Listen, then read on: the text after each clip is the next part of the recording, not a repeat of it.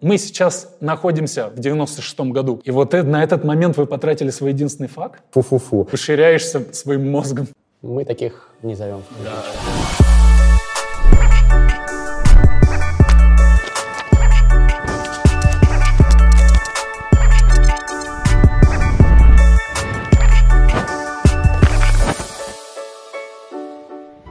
Салют, это Мастридер, с вами передача литературе «Книжный чел». И сегодня у меня в гостях замечательный книжный чел Алексей Поляринов, писатель и человек, который совершил героическую работу, переведя бесконечную шутку Дэвида Фостера Уоллеса. Алексей, здравствуйте. А, давайте я сразу проговорю ну, для проформы то, что всегда важно проговаривать.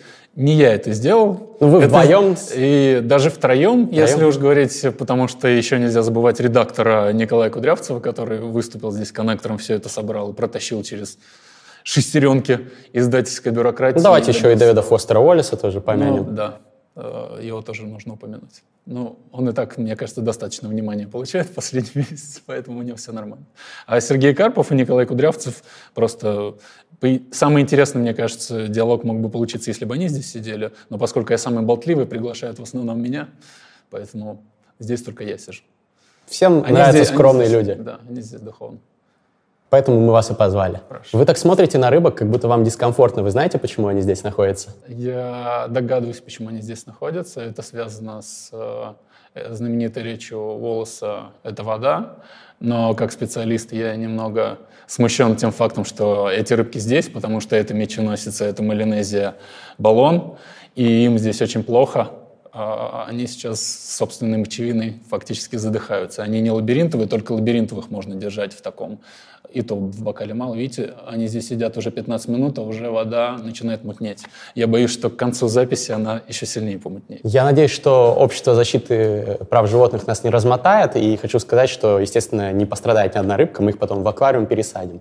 Помимо замечательной э, референса на Уоллиса, здесь есть референс и на вашу профессию. Я очень удивился, когда изучал вашу биографию, что вы, оказывается, работали, или, может быть, до сих пор работаете, я не Работаю. знаю, дизайнером ин- интерьеров аквариумов. Да. Я, во-первых, хочу обратить внимание на то, что такая профессия есть. Это очень, мне кажется, интересно. Это всегда всех удивляет, особенно когда ты начинаешь что-то про, про специфику говорить, там, про морских звезд, которых тебе нужно поселить, или еще что-нибудь, и сестра тебе говорит, у тебя такая странная работа. Ну, вам нравится, я так понимаю.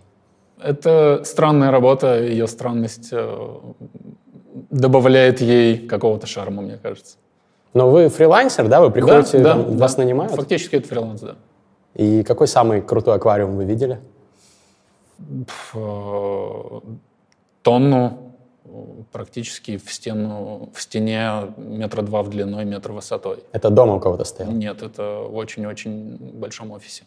И вы приходили и говорили, здесь надо поставить то, здесь пятое, десятое? А, его оформлял не я, я за ним ухаживал. Там сидели крылатки, которых надо было кормить, кормить маленькими рыбками. И я приходил, привозил туда маленьких кормовых рыбок, которых называют пупки. И я их туда закидывал, и крылатки за ними охотились.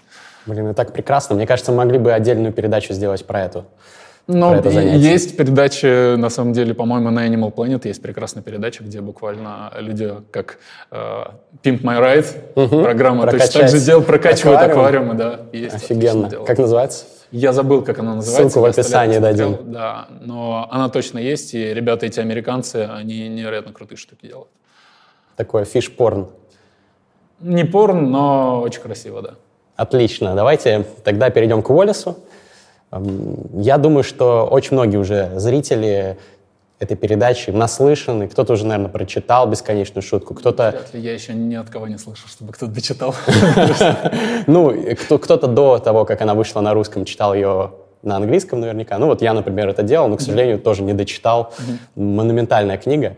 хочу, чтобы вы пропиарили на мой взгляд, незаслуженно малоизвестную все-таки в Россию эту работу. Особенно до того, как, как вы сделали вместе с коллегой ее перевод. Вообще, мне кажется, совсем маленькая группа людей про нее знала и обсуждала ее? Ну, не знаю насчет маленькой или группы людей. Мне кажется, для, этой, для этого сегмента литературного достаточно широко известна она сейчас. И а, особенно учитывая, что когда она вышла, уже, по-моему, третий тираж ее допечатывает. То есть она довольно хорошо э, расходится. Э, ну, сейчас да? Да. Кто это такой? Почему это величайший или один из величайших современных романов? Смотрите, я, мне кажется, на этот вопрос уже отвечал несколько раз, я себе сам напоминаю заевшую пластинку, мне нужно будет как-то более интересно, наверное, сказать об этом, что в Америке, в принципе, э, любой писатель мечтает написать великий американский роман. Этим э, культура американская отличается условно от, наверное, любой другой там максимализм и избыточность текста, они э, приветствуются, если ты очень хорошо э, в этом тексте ориентируешься. Там, если сравнивать с английской литературой, которая минималистична, она очень э, скромна, в, как, экономна в выразительных средствах, там писатель, условно какой-нибудь Исигуру, пытается э, минимальными средствами передать какие-нибудь максимальные эмоции. И он пишет роман там, в 300 страниц, и это очень красивый минималистичный роман с какой-то вложенной внутрь метафорой, но это не характерно для англичан, да, писать э, книгу на 1200 страниц обо всем. Для американцев это очень важно. Если ты хочешь быть, э, в, скажем, среди больших писателей, ты должен написать не меньше 700 страниц. Это не всем удается, и э, бесконечная шутка Infinite Jest — это тот случай, когда 30, э, ему было чуть за 30, когда он ее начал, э, и автор решил написать великий американский роман, он его написал, и похоже, что ему это удалось, учитывая там, что спустя 22 года мы сидим и обсуждаем перевод его в Москве. Очень мало кому это удавалось до него, там их можно пересчитать. А там... давайте другие примеры Great American Novel. Gravity's Rainbow, которая у нас тоже переведена, Э, Томаса Пинчина, э, его же Мейсон и Диксон, его же Against the Day, потому что Томас Пинчин — это человек, в общем, из которого Волос вырос, по сути. Э, Волос ему всем обязан, как он всем обязан Дону Делило. Дон Делило еще один великий американский писатель, который написал «Либра. Весы», тоже великий американский роман, и «Underworld», который у нас не перевели, его можно переводить там либо как «Подземный мир», либо как «Изнанка мира». Это тоже книжка, которую нельзя обойти, если ты изучаешь американскую культуру, как бы must-read. Но в России, наверное, тоже малоизвестный достаточно автор среди К широкого круга. да. Может а... быть, люди знают по фильму с э, этим Паттерсон, э, Но, Робертом э, Паттинсоном. По одной из э, самых маленьких книг Делилло, к сожалению, и как-то он... Как не... он называется? Космополис. Космополис, да. Как-то он не взлетел очень, и у него довольно низкий рейтинг, хотя фильм, неплохой. фильм хороший. Ну, Кроненберг отличный режиссер. По поводу Делила, да, он совершенно неизвестен, его издавали... А, еще самое главное, что я не сказал по про Great American Novel. Это Кормак Маккарти, угу. его «Кровавый меридиан», э, вообще один из лучших текстов 20 века, на мой взгляд.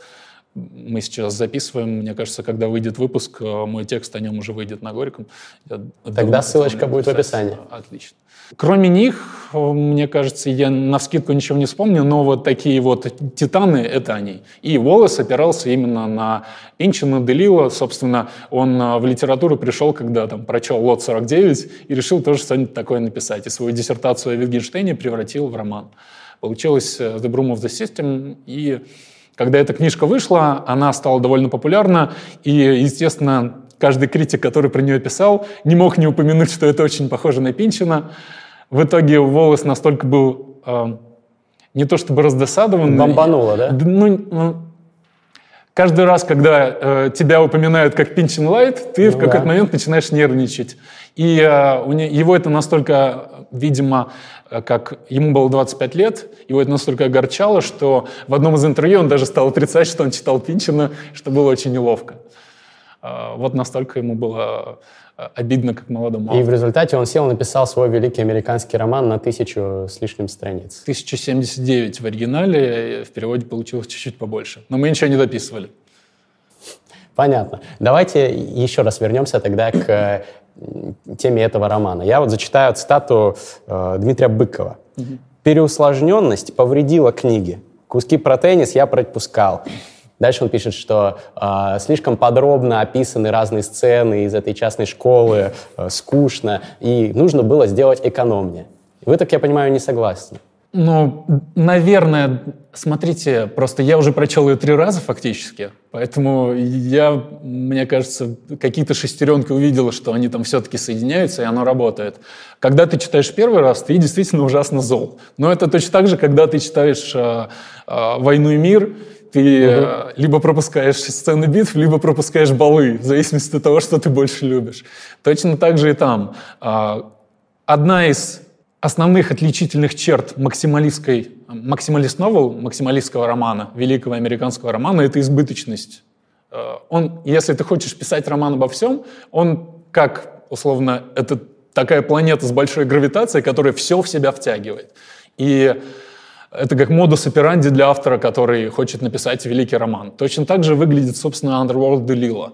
Там он тоже обо всем, он о современном искусстве, об токсичных отходах, о холодной войне, о бомбоубежищах, о контрацепции, о СПИДе и так далее. И это тоже очень тяжело читать. То есть это закон жанра просто, Это, да? да. И есть книжка такая, «Максималист Новел», она так и называется. Это монография итальянского автора. Забыл его имя, к сожалению. Может быть, мы просто дадим его в описании. Uh-huh. И он конкретно на, на этих примерах великих американских романов «Радуга тяготения», «Underworld», «Infinite Jest», э, еще он там упоминает поправки, хотя они, наверное, не очень туда э, входят, они попроще. Э, он объясняет, что максималист новел так и работает. Она должна быть про науку, про искусство, про социальные какие-то изменения во времени, о которых ты пишешь. Ты не можешь это обойти, если ты пишешь максималист новел. Ты должен все это в себя втягивать. Ты должен создать это ядро, а, которое будет вот этой гравитацией огромной своего размера, все туда притягивать, и ты должен написать обо всем. Хотя все-таки мне кажется, что Infinite Jest было бы преувеличением сказать, что она обо, обо всем. Там есть несколько каких-то конкретных сквозных тем очень важных, благодаря которым она и прозвучала, и благодаря которым она сейчас работает. Это Например? тема зависимости, самой важной от всего, и тема депрессии. Ну, это, видимо, еще выстрелило, потому что лично очень сильно резонировало да, с биографией автора. Тема зависимости, она у него понимается в самом широком смысле, в частности, э, не только наркотической, хотя это тоже очень важно. Половина книги происходит в, в общем, в этом пансионате пансионатного типа. Это шутка из книги э, «Каламбур», в котором живут люди, которые пытаются соскочить, э, которые очистились.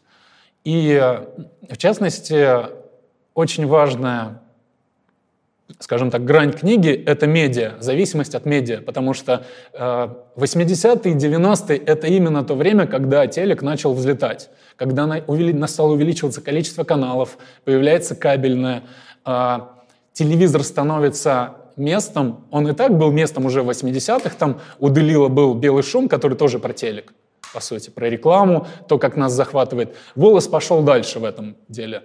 Он сам был человеком очень склонным к зависимости — и он попытался написать книгу, собственно, главная метафора этой книги «Infinite Jest. Бесконечная шутка» — это фильм, э, либо видео, мы точно не знаем, это очень небольшой, скажем так, кусок медиа, смотря который ты не можешь остановиться. Ты как бы бинжишь его до тех пор, пока, пока ты не, умираешь. умираешь. Да. Слова «бинж», по-моему, тогда не было, но Уоллес это очень педалировал, что а, главный вопрос, который он пытался задавать, и он в интервью об этом говорил про книгу, что э, мы сейчас находимся в 96-м году, когда это происходило, на таком культурном разломе, когда э, я лично, как потребитель контента, почему эта книга, мне кажется, сейчас очень важна в эпоху YouTube, почему я, как потребитель контента, потребляя этот контент, постоянно начинаю задаваться вопросом, зачем я трачу на это так много времени, и этот контент который я выбираю, он меня подчиняет. Мы сейчас это можем увидеть, то есть, когда там я захожу на YouTube, я нахожу какой-то интересный канал, и я обнаруживаю себя там спустя три часа, посмотревшим 20 види, видиков, да, да, и уже три часа ночи, мне вставать в 7, и меня уже подташнивает, и я не понимаю, зачем я это сделал. Ну, то есть я фактически забинжил э, что-то на YouTube.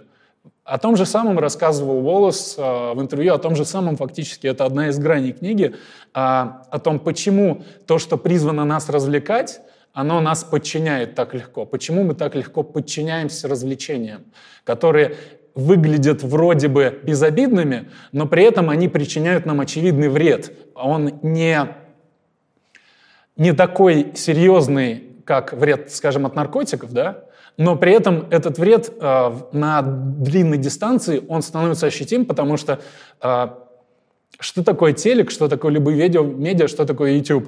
Это такая система знаков, которая позволяет тебе получить наиболее легкий и наименее энергозатратный доступ к допамину. То есть ты просто постоянно как бы ширяешься своим мозгом об YouTube или об телек, о чем говорил Волос. Собственно, об этом эта книга, она э, на многих примерах, на сравнениях с наркотиками, на сравнениях с героином пытается эту тему медиа, эту тему э, подчинения вроде бы очень простой системе знаков развить и попытаться не то чтобы объяснить, но указать на нее, сказать, смотрите, у нас есть прямоугольник, в который мы смотрим очень много времени. Мы не получаем от этого ничего фактически. Мы получаем от этого, нам хорошо, когда мы смотрим. Когда мы перестали смотреть, мы иногда чувствуем себя виноватыми из-за того, что мы так много времени убили на это. Либо, либо мы ничего не чувствуем, мы чувствуем опустошенность.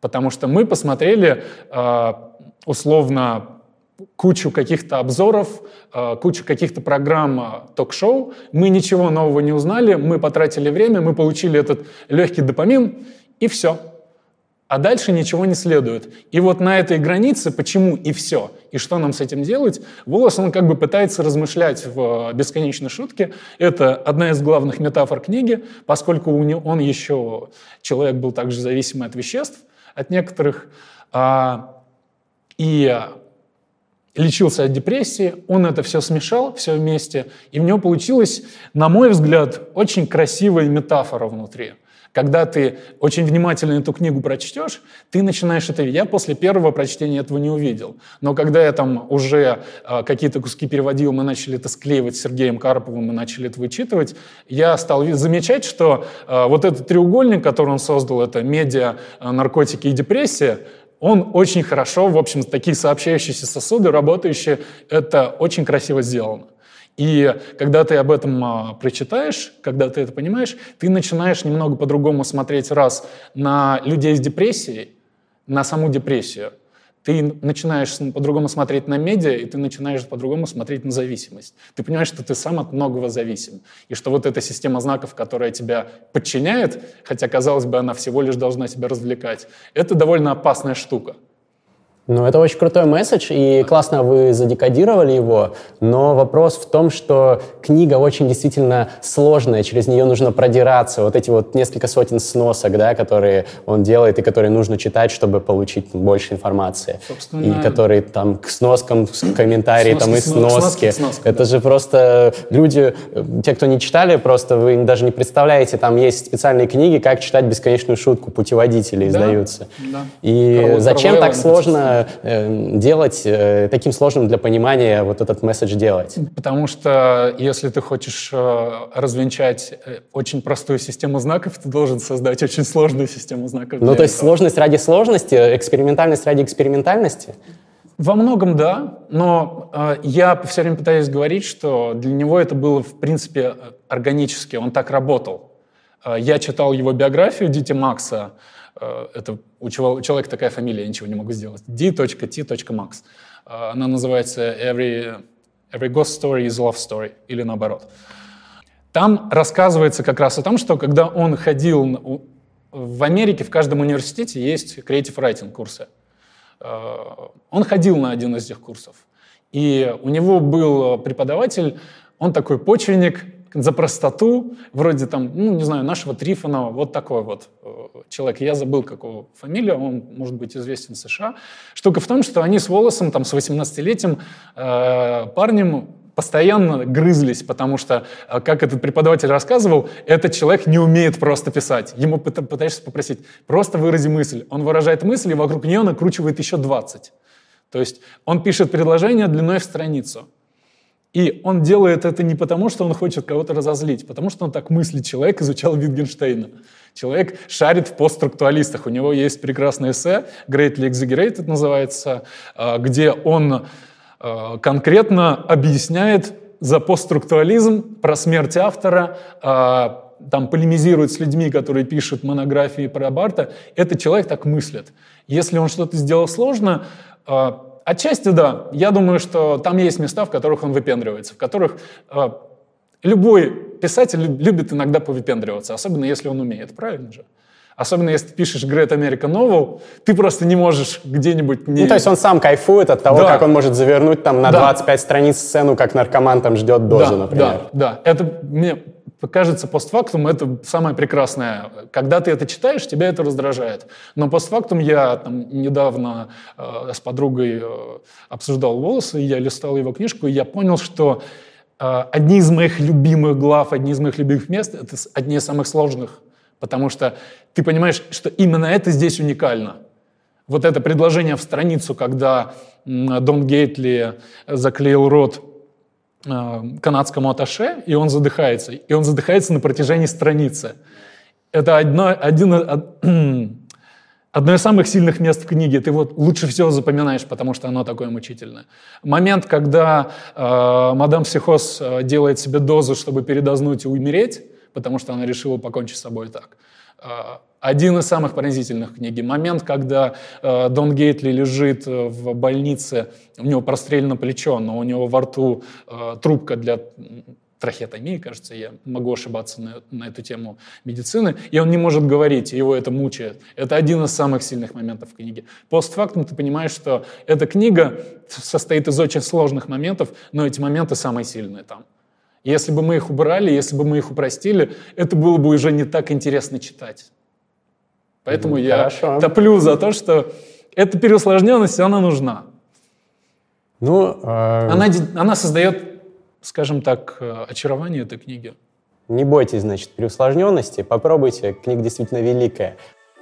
А, перейдем к вопросу перевода. Вы не профессиональный переводчик, вы всегда это говорите, дисклеймер, у вас нет да, специального да. образования, просто вы любили некоторых авторов и решили их перевести, за что большой поклон. Я слышал, что гонорары за, все, за всю эту титаническую работу супер копеечные, а работа там многолетняя. Но... Из любви, да, Да, круто, респект. Вопрос э, по поводу вообще переводов э, любительских.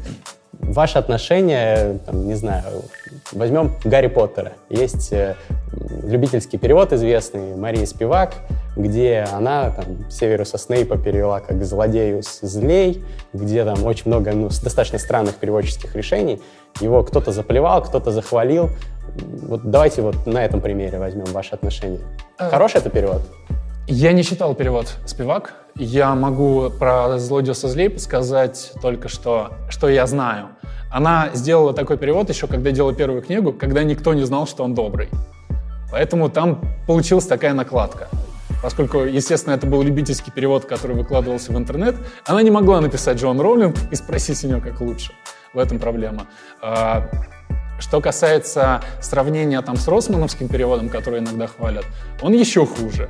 Почему? Потому что его переводило несколько человек, которые, судя по всему, не общались друг с другом. Есть такой даже анекдот а, про перевод Гарри Поттера. Спрашивают у какого-то преподавателя, я могу путать сейчас, не буду называть имена и название вуза, спрашивают у преподавателя, который занимался, э, курировал или склеивал перевод этот.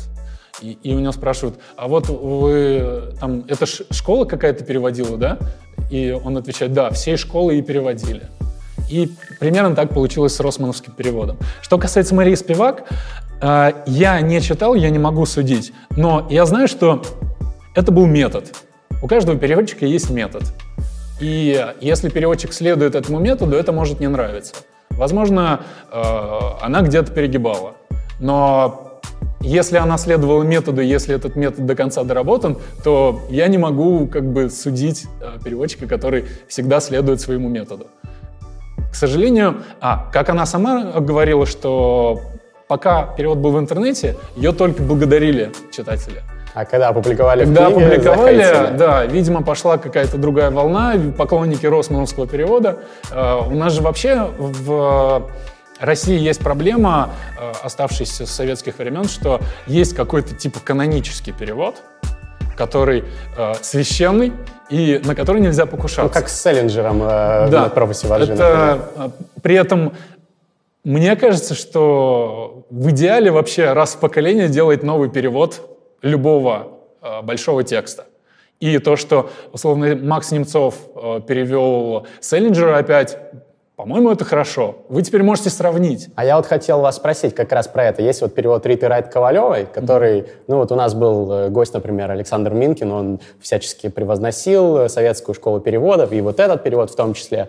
Вот, ну, куль культовый перевод э, «Ловца воржи» Риты Райт Ковалевой. А есть вот новый перевод, который я просто читал, помню, когда он выходил, и после очень много хейтерских прям таких разгромных рецензий, хотя человек просто перевел больше, более неформально, разговорно, что да, ли, ну... все вот эти слова, которые в оригинале были действительно неформальными, э, разговорными. Совершенно верно. У него был метод, он этому методу строго следовал. Он оставил все, э, всю косноязычность, которая была в книжке. А, вопрос другой, а, хороший это метод или плохой, нравится он вам или нет, но у Максима Немцова всегда есть строгий метод того, как он работает. Он не вчера этим занялся, у него есть великолепные переводы Роберта Персига, у него есть а, «Радугу текотения» они сделали с Анастасией Грузуновой. Его тоже очень критиковали, но мне кажется, что ну, как бы лучше это было очень сложно сделать. Вы, вы посмотрите в оригинал, что там творится. А скажите, как вы тогда относитесь к концепции такой, что люди говорят, не надо переводить мат из английского, например, в фильмах, там, в книгах, неважно, э, на русский язык. То есть там, где они говорят там fuck, fuck, fuck, они э, в оригинале. В русском, в русской адаптации везде черт возьми, ах, какой я неловкий, там, и так далее. Вместо, там, блядь, там, сука, и Нет, так далее. Это, все, это же всегда зависит... Э, смотрите, в языке же там есть регистры. Если ты понимаешь, что в данном случае весь этот факт, который льется со страницы, это довольно э, какой-то разговорный низкий регистр, то ты в русском языке в этом же регистре это и переводишь. А как факт может быть не, не в низком, не в разговорном По-разному, регистре? очень по-разному бывает. Мы, э, у нас нету сейчас конкретно перед глазами, но это всегда э, то, что я пытаюсь как бы донести до читателей. И когда мы с Сергеем переводили «Бесконечную шутку», там есть слова факт, там есть грубая лексика, ее много, и вы должны понимать, что не бывает такого, чтобы у тебя был какой-то универсальный ключ, которым бы ты это открывал. Это всегда происходит так, когда есть какая-то грубая лексика, особенно учитывая, что Волос там изобрел бостонский сленг, не изобрел, он его использовал, либо э, куча слов изобрел.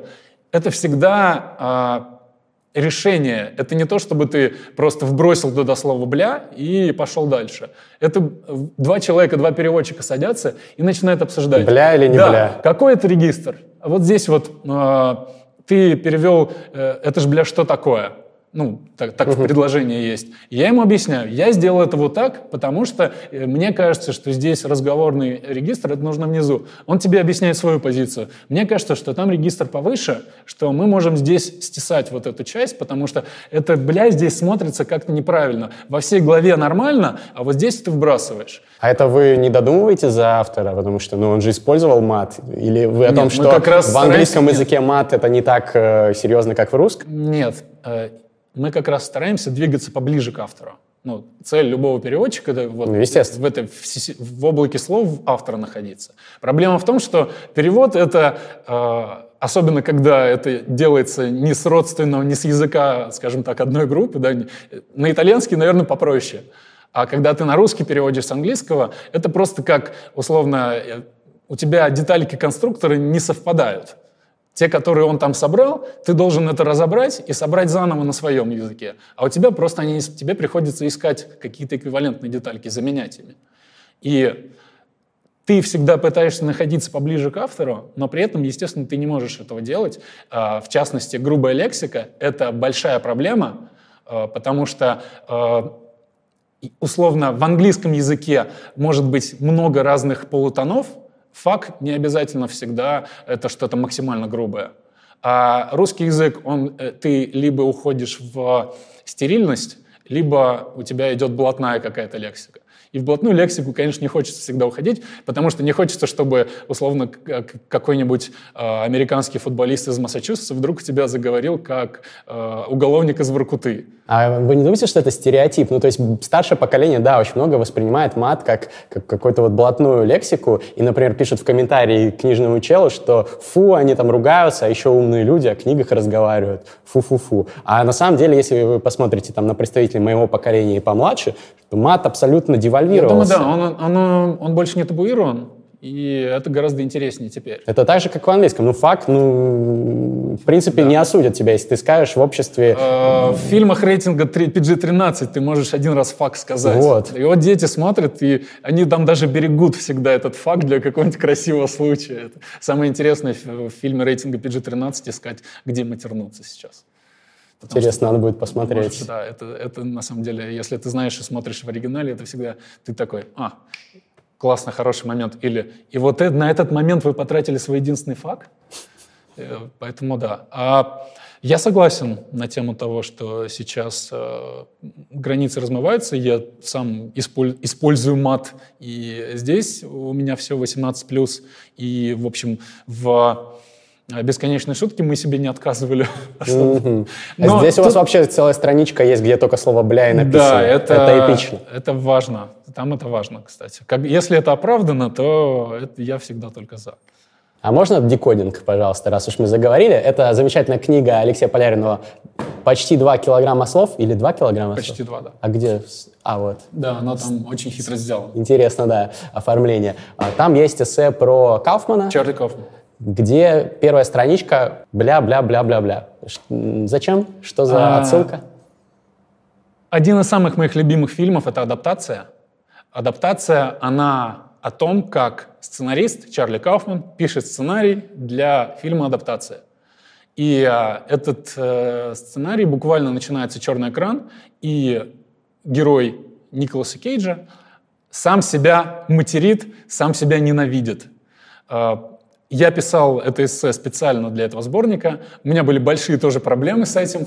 И э, момент, когда я смог с этим справиться, когда я это на метауровень какой-то перевел, Чарли Кафман, я это в эссе тоже рассказываю, что э, он очень боролся с собой, пока писал этот проклятый сценарий. Он взял аванс, потратил его за месяц, и не предоставил ни строчки, и он не знал, что с этим делать. Это была ужасная книжка про, э, господи, сборник статей из Нью-Йоркера, там нету сюжета, и э, поэтому, в общем, половина этой книги, не книги, а фильма, она конкретно показывает, как человек страдает, пытаясь что-то родить. И он матерится, и он ненавидит себя. Пока я пытался о нем написать что-то, я испытал примерно те же эмоции, и э, после целой страницы слов «бля» там как раз объясняется, что э, я типа уже полтора месяца пытаюсь что-то написать, написал четыре абзаца, и у меня есть хитрая идея, я, я обещал редактору 2000 слов про Чарли Кауфмана, я сейчас 2000 раз «бля» напишу и отправлю. Типа Чарли Кауфман оценил бы. Собственно, и так у меня после этого пошло. После того, как я придумал вот этот обход, э, скажем, писательского блока, э, я смог дописать это эссе, э, и оно там не только бля, там, там есть ну, это анализ понятно. фильма там тоже Просто есть. тизернули, теперь да, э, да. интереснее стало зрителям. Да. Как насчет вашего метаромана «Центр тяжести»? Давайте про него поговорим. Во-первых, что за метароман для тех, кто не в курсе?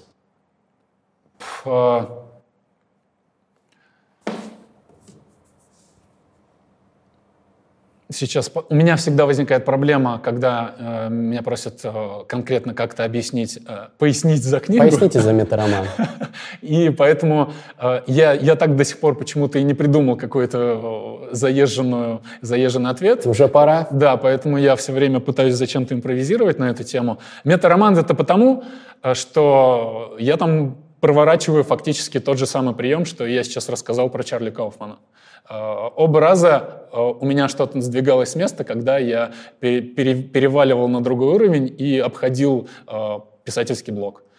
Когда я написал там первые 150 страниц книги, это было, я рассчитывал, что это будет роман про детство, он про то, как два мальчика ищут пропавшее озеро. Я подумал, хорошая идея. Когда я написал 150 страниц, я понял, что я застрял. Мне нечего сказать дальше, я не понимаю, зачем я это написал. И тут было два варианта. Либо я это просто выбрасываю, как я делал уже не раз с другими текстами, и начинаю опять писать что-то новое. Но в этот, в этот момент я себе просто сказал, что я просто из упрямства тебя допишу, проклятая книга. И я ввел персонажа мать главного героя, и просто отдал ей все свои как бы фрустрации на тему того, что не могу дописать книгу. В итоге она там не может дописать книгу, и первые 150 страниц оказываются романом, в середине оказывается, что это роман, который не может дописать мать главного героя. В итоге, когда я сделал этот слом, я смог пойти дальше просто. И выходит так, что в середине книги мы узнаем, что это роман, который дописывает сын за свою мать. В этом смысле это мета-роман. Что касается тем... Там... То есть роман в романе? Да. Это не, не самый оригинальный, конечно, способ, но я в данном случае нужно иметь в виду, что мне еще не было 30, когда я это писал, и я как бы обкатывал приемы, которые находил у американских писателей, которых любил. Вот, вот да, я увидел у вас цитату, что вы решили использовать приемы Уоллеса и написали американский роман на русском языке. Это, да, когда я понял, что я не могу написать русский роман, я попытался обойти эту стеночку, очень хитро ее обыграть. Не знаю, насколько хитро получилось, но тот факт, что я его закончил, уже для меня очень много значит. Ну, я еще не дочитал, но видел массу критических э, позитивных отзывов э, Хорошо, и, и премий, поэтому, видимо, что-то точно получилось. А, но скажите, расшифруйте, что значит вообще американский роман на русском языке? Роман, это, это вроде не, не, роман, не тысяча страниц. Ну, а, у меня я бы и больше написал, он был больше, просто я понимал, что, скорее всего, не, не публикуют, если я пойду, уйду в запой. А, это было тоже сознательное решение. У меня там было уже 700-800 страниц. Я понимал, что у меня уже уходит, в общем, в спираль в какую-то безум, безумную. И я понимал, что это никогда не напечатают. И поэтому я начал это все сокращать, э, сокращать и уводить в более какую-то внятную среду, потому что даже когда я эту рукопись уже принес, мне э, редакторы пытались заставить еще сильнее упростить. Э, его, что, что я отказался делать, э, поскольку там уже оставались только исключительно самые важные для меня темы. Что касается американского романа, э, я как подсмотрел у любимых писателей, тоже начал втягивать туда какие-то свои темы современности, технологии, то, что меня очень беспокоило и волновало, и современное искусство — акционизм, о котором я очень много читал, и все это я туда втягивал. В этом смысле, э, мне кажется, он получился довольно современный, поскольку если говорить о темах, э, которые для меня были важны, я там поднимал, это тема того, как э, технологии влияют на... Не, не то, чтобы технологии влияют на нашу жизнь, мне было интересно залезть в голову человеку, который, в общем, занимается технологии потенциально великой, но в то же время опасной, и он понимает, что она опасна. Одна из сюжетных линий в этой книге — это некая технологическая компания, которая занимается разработкой алгоритмов. Э, эти алгоритмы в перспективе могут помочь нам лечить депрессию, э, могут э, сделать много добра. Но проблема в том, что большие деньги есть только у плохих парней, и плохие парни никогда не будут использовать ее ради того, ради чего ты эту технологию создаешь. Мне всегда это было интересно, когда я этот роман писал, я читал интервью с разработчиками, там, условно, э, системы распознавания лиц, которая там в 2016-2017 была э, как бы на пике. Сейчас чуть-чуть угасла, потому что технологий, мощностей еще нет, мне кажется, она еще раз взлетит, будет еще ренессанс, когда... Ну, в Китае будет... очень хорошо принимается. Да, это ужасно интересная тема, да. потому что мне было интересно не какого про какого-то большого брата написать, мне было интересно написать от лица человека, который ужасно умен, который э, занимается, он кодер, он э, занимается разработкой кода, и он любит это дело, но в какой-то момент он понимает, что э, его, то, что он создает, это в, в конечном счете чудовище Франкенштейна. И э, вот эта моральная дилемма, мне хотелось понять, каким образом э, ученый внутри себя создает какие-то моральные заслонки, как он себя убеждает в том, что то, что он делает, э, скорее хорошо, чем плохо. Каким образом он э, в разговоре с друзьями, которые задают ему вопросы, убеждает себя и их в том, что э, то, что он создает, не превратится в, опять же, чудовище Франкенштейна, которое будет бегать и там, душить его собственную семью. Мне эта метафора была интересна еще там, со времен Мэри Шелли, там, один из первых научно-фантастических романов истории, который я всем очень рекомендую прочитать, э, чтобы понять, откуда вообще взялся киберпанк. Собственно, Франкенштейн — это предтеча киберпанка. ну, это очень сильная натяжка, но мне нравится так думать, поскольку э, эта книга как раз о новом Прометее, о человеке, который бросил вызов природе, который решил, что он равен Богу, и благодаря, условно, технологиям тех времен смог э, победить смерть. Он думал, что он победил смерть, но он ошибался. И, собственно, э, Франкенштейн Мэри Шелли, он же об этом, там, Франкенштейн, когда он умирает, он перед смертью э, говорит человеку, рассказчику, э, что опасайтесь тщеславия, потому что оно вас погубит. Вот этого тщеславия приравнять себя к Богу. Мы решили, почему он называется «Новый Прометей», она эту идею обыграла, что э, Прометей, который несет нам огонь, он этим огнем может нас испалить. Собственно, дальше я в книжке эту, эту идею чуть-чуть пытаюсь как-то проговорить что следующим, на мой взгляд, э, Франкенштейном были электроовцы Филиппа Дика, где примерно с другой стороны, эта же тема очень интересно обыгрывается. У него же тоже свой Франкен... Э, профессор Франкенштейн есть у Филиппа Дика. Это Элден Роузен, который создает андроидов. И э, разница между Элденом Роузеном и профессором Франкенштейном в том, что Элден Роузен не наказан, он процветает.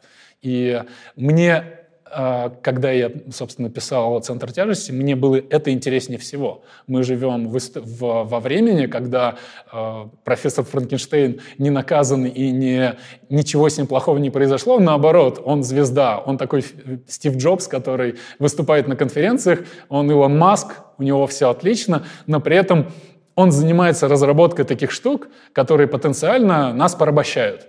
То есть Цукерберг, он тот же Франкенштейн, по сути. Он создал чудовище, которое нас чуть-чуть порабощает. Он создал э, алгоритм. Алгоритм этот он, очевидно, уже не контролирует, потому что э, сначала этот алгоритм а, может по 10 лайкам определить твою политическую принадлежность. Или сексуальную ориентацию. Да, это самое, кстати, э, стрёмное сейчас, потому что вот эти аутинги, которые эта сеть может производить, это довольно страшно, на самом деле. Это, если она может по твоему лицу... Ну, то есть она выдает о тебе информацию, которую ты э, хочешь сохранить, которую ты только, которой только ты имеешь право распоряжаться. И это такая моральная дилемма, которая мне лично очень сейчас, сейчас интересна, потому что очевидно, что а, современные профессоры Франкенштейна ничего с этим делать не собираются. Либо, если собираются, они почему-то нам не объясняют, что они будут с этим делать. Очевидно, мне кажется, что Цукерберг просто уже забил на все, что происходит, и ну, просто, не знаю, что... Просто него... зарабатывает Просто бабки. интересно, что у него в голове. Вся эта шутка о том, что он на самом деле киборг, она не лишена смысла. Его поведение очень странное в этом плане. Хотя, наверное, он ничего не, не может нам просто объяснить. Он сам, мне кажется, уже жалеет о что во все это ввязался.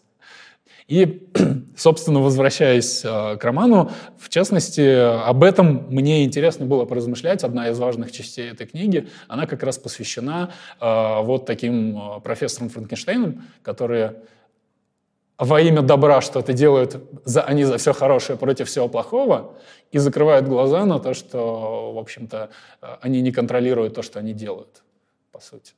И мне было бы интересно, очень, я буду очень внимательно следить за тем, как эти технологии будут дальше развиваться, за тем, как а, будет развиваться технология распознавания лиц, потому что сейчас условно она не только может сексуальную ориентацию, она реально может а, определить, в какой степени стадии депрессии ты, и, это, и самоубийство предотвращает. Да, да. она может э, предсказывать фактически по твоей геолокации, куда ты пойдешь, Э, в 2016-м таким образом чуть не деанонимизировали Бэнкси, когда они пытались попиарить вот такую же свою систему э, распознавания лиц, и они туда загрузили данные, непонятно, где они их взяли. Вот это тоже интересная тема. Люди, которые пытаются сделать что-то хорошее, чуть-чуть всегда нарушают закон, чуть-чуть всегда торгуют данными. Это тоже Facebook делал, и это уже вскрылось. А, торговля личными данными — это тоже штука, о которой, мне кажется, мы будем в ближайшие годы Однозначно. очень много спорить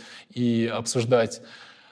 Они загрузили туда некие данные, а, которые якобы были в открытом доступе, загрузили туда э, время и локацию, время создания и локацию последних граффити. Бэнкси. Бэнкси. И после этого Система выдала им имя человека, который там находился в этот момент. А это не тот, который в Massive Attack? Э, а, к сожалению, нет. Это был Роберт Ганнингем, а, некий бристолец малоизвестный. Считается, что скорее он. Про Massive Attack это тоже интересная конспирологическая теория, потому что Бэнкси, его стрит-арт, его граффити появляются очень часто в тех местах, где выступают да, да. Но мне кажется, что Э, когда это всплыло, там в 2016 какой-то журналист нашел совпадение, после этого они продолжали появляться, теперь мне кажется, что Бэнкси их уже просто троллит, на самом деле. Ну, это было бы, да, да, да, это было бы ужасно круто, если бы Роберт Дельная был э, Бэнкси. Я большой фанат Massive Attack, поэтому мне было бы классно, чтобы это все совпало. Но я не думаю, что это так. Ну, это слишком, это, как говорят, wishful thinking. То есть слишком, слишком мы хотим, чтобы было так. Скорее всего, это некий бристолец Роберт Ганнингем, который не особо где не светится. Тем более, что когда э, последний перформанс его произошел, когда они с, с картину, картину да, зашредил, э, Ганнингема якобы видели там, в, то, в том районе опять, поэтому будет интересно. А может, это как раз чувак из Massive Attack э, пускает по ложному следу? Да. Это, Подкупил Ганнингема, это... чтобы тот ходил. Все очарование Бэнкси в том, что он все время всех пускает по ложному следу, и э, этим он прекрасен. Собственно, это тоже одна из тем, которая мне была интересна, современное искусство и анонимные художники, и поэтому я ее тоже затащил в роман. Одна из сюжетных линий там тоже об этом о современном акционизме.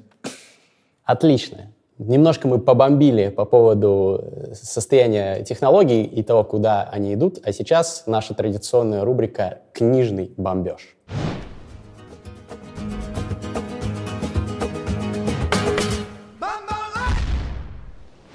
В рубрике «Книжный бомбеж» наши гости традиционно бомбят по поводу некоторых авторов, которых они считают либо переоцененными, либо просто хейтят. Я читал ваш ваше эссе в блоге и наткнулся там на мнение о том, что вот Айн Рэнд жутко переоценена. Расскажите, почему вы так считаете? Задисьте ее. Я не, точно не говорил, что она переоценена. У меня чисто эстетические к ней претензии. Мне, мне просто кажется, что это плохо написано. Это очень плохо написано, она очень плохо пишет.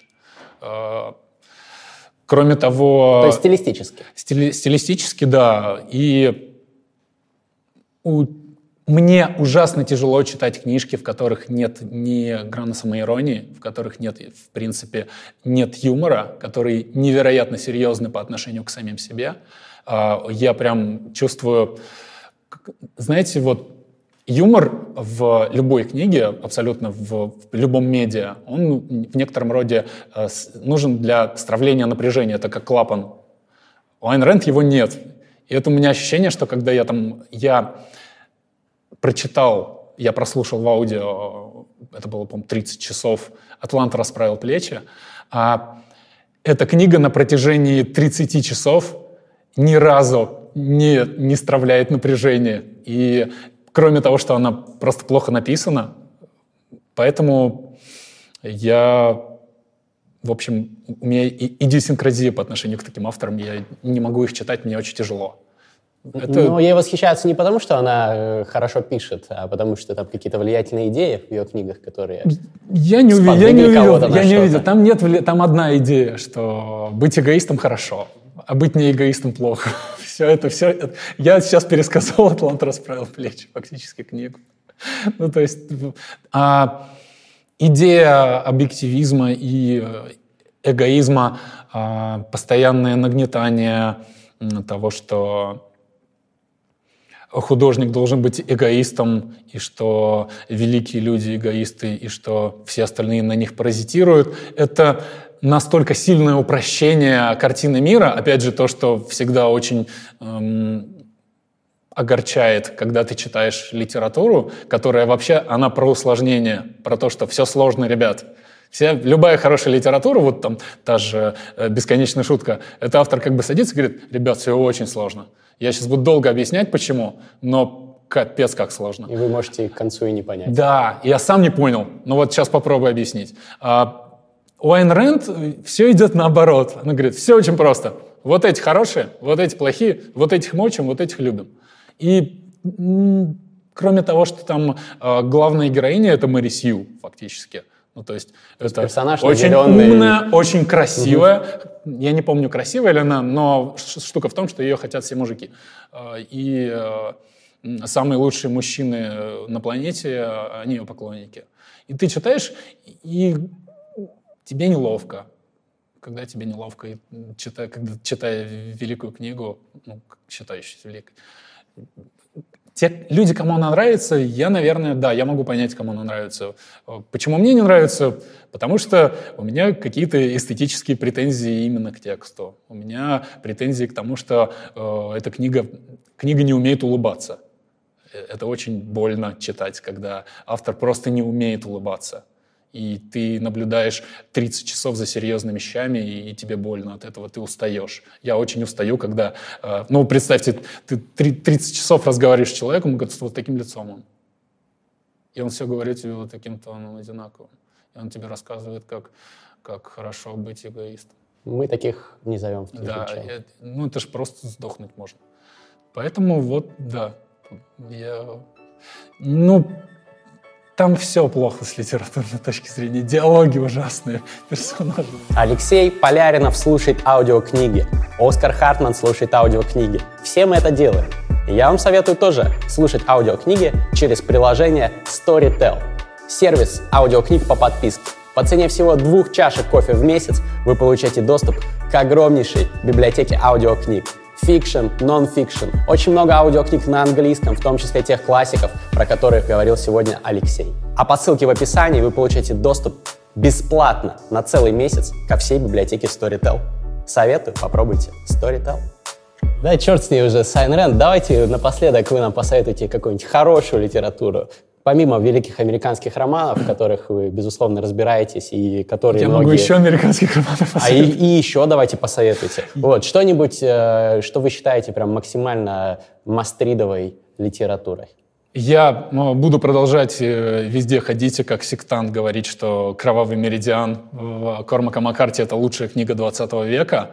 Кроме того, нам в России повезло, она очень хорошо переведена Игорем Егоровым, поэтому я очень рекомендую ее прочесть. Э, Ну, это просто «Моби Дик 20 века», буквально. Я это говорю, потому что Маккарти опирался на Мелвилла, когда я писал. И это, это великая книга абсолютно. А Во всяком случае, каждый писатель молодой, он, мне кажется, он обязан ее прочитать, э, чтобы понимать, какова бывает великая литература. Еще я сейчас прям читаю «Потрясающие приключения Кавалера и Клея» Майкла Шейбона. Мне очень нравится. Это книга о, с одной стороны, о 20 веке, с другой стороны, о комикс, через, сквозь комиксную индустрию, о том, как он рассказывает о том, как создавалась индустрия комиксов в США, и э, параллельно с этим он туда, в общем, вплетает весь 20 век. Это, во-первых, это очень хорошо написано, и, опять же, у нас очень хороший перевод вышел недавно Анастасии Грызуновой, поэтому вы можете его читать, это очень хорошо сделано. Э, Что, что-нибудь еще нужно, да? Желательно, да. А, недавно вышел э, 4321 полуостро, я его собираюсь читать, он, он у меня тоже лежит э, в э, закладках э, на букмейте. Великий американский роман, 900 страниц, четыре, скажем так, ветки реальности об одном человеке, тоже 20 век, рассказанный очень большим писателем, мне кажется, полуостров у нас тоже как-то скромно перевели, скромно издали. А, В смыс- смысле не скромно перевели э, не 4321, это тоже хороший перевод Немцова, но Остер, он великий писатель уже давно, а у нас его как-то не очень знают. Ну, Это- так же с Уоллесом. да, Сколько, это, в 96-м году это вышла п- шутка. проблема вообще нашей культуры в том, что э, у нас очень мало вот этих мостиков в другие культуры. Должно быть в два раза больше минимум, чтобы э, культура хорошо развивалась. Поэтому я надеюсь, что их будет больше появляться. И То есть переводы великих американских книг — это такие мостики в американскую культуру, не да? только великих, любых, да. Я очень надеюсь, что Дели у нас переиздадут, что с ним будет все хорошо. И вообще американцы станут к нам более, скажем, станут нам более доступны. Ну, надо и наоборот стараться, чтобы вас там переводили. Нет, знаете, вот это напрямую зависит. Чем больше будет а, кровь идти оттуда, по этим кровеносным системам переводов, тем, боль, тем больше вероятность, что она и туда начнет идти. Потому что в едином каком-то инфополе да, будет потому что, да, сейчас мы, ну, как русская литература, она будет гораздо лучше развиваться во взаимодействии с другими литературами. Сейчас ты, когда ты читаешь какой-то современный роман, во-первых, он очень редко про современность, а, во-вторых, а, он часто написан так, что а, очевидно, что автор не читал там Пинчина, Волосы и Остера, а, а надо бы, потому что, ну, это как бы ну, база, Кати, да? Катин Эдж, э, литература современная, это база, да, которую нужно знать, помимо там, э, я уже не говорю Толстого, Достоевского, но чтобы понимать, как, в принципе, литература развивается, и чтобы понять, где твое место в этом ландшафте, и как ты в этом ландшафте литературы будешь работать, ты должен этот ландшафт прорабатывать. Это, во всяком случае, это так. То есть, условный Захар Прилепин, если бы он прочитал «Бесконечную шутку», он бы круче написал э, какой-нибудь свой следующий роман. Захар Прилепин — это очень сложный случай. А, до 2012 года он, в принципе, читал очень много хорошей литературы, там, в частности, Франзена, иностранной литературу он даже не писал. А он в оригинале? А, я, я понятия не имею. По мне кажется, нет. Но Просто я... если он в оригинале не читал, он бесконечную шутку, значит, не читал. Да. Ну, а, ее-то он точно не читал. Но Захар Прилепин там, условно, до 2000 скажем, 13 года и после, это два разных человека, поэтому я не могу сказать, что с ним происходит сейчас, и что... Ну, мы его спросим, он скоро придет. В принципе.